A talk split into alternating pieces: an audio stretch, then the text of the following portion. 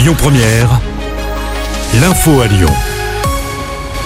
Bonjour Rémi et bonjour à tous. L'hommage national aux victimes françaises de l'attaque du 7 octobre par le Hamas en Israël. 42 Français ont perdu la vie. La cérémonie se déroule en ce moment aux Invalides à Paris. Elle est présidée par le chef de l'État Emmanuel Macron. Lyon rend hommage à Claude Bloch, le dernier escapé lyonnais d'Auschwitz.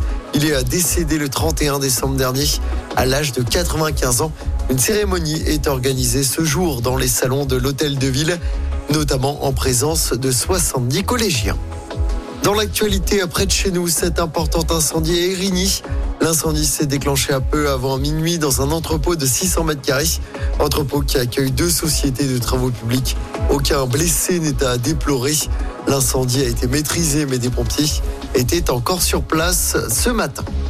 Les suites de cette agression raciste à Lyon, elle avait eu lieu jeudi vers 5 h du matin.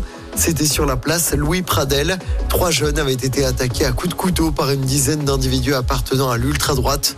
Deux d'entre eux étaient jugés hier à Lyon. L'auteur des coups de couteau écope de 3 ans de prison et l'autre de 16 mois de prison. Ils ont été maintenus tous les deux en détention.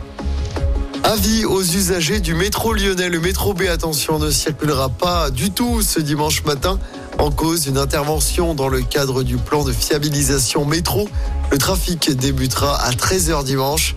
Avant ça, des bus relais seront mis en place entre la Pardieu et Saint-Genis-Laval. Et puis du monde sur les routes pour ce premier week-end des vacances scolaires pour la zone C, notamment à Paris concerné.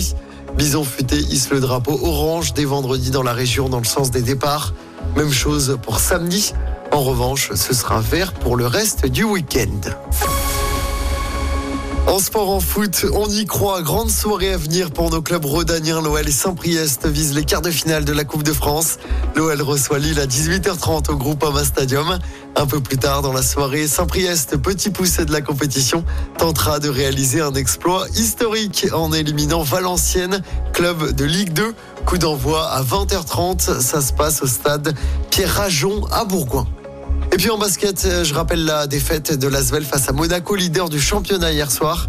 Les Villers-Banais, dauphins du club monégasque avant ce match, se sont inclinés en principauté défaite 89 à 71.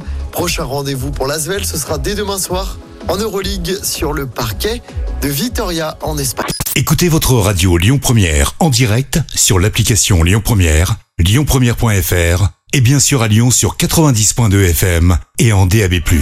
Lyon Première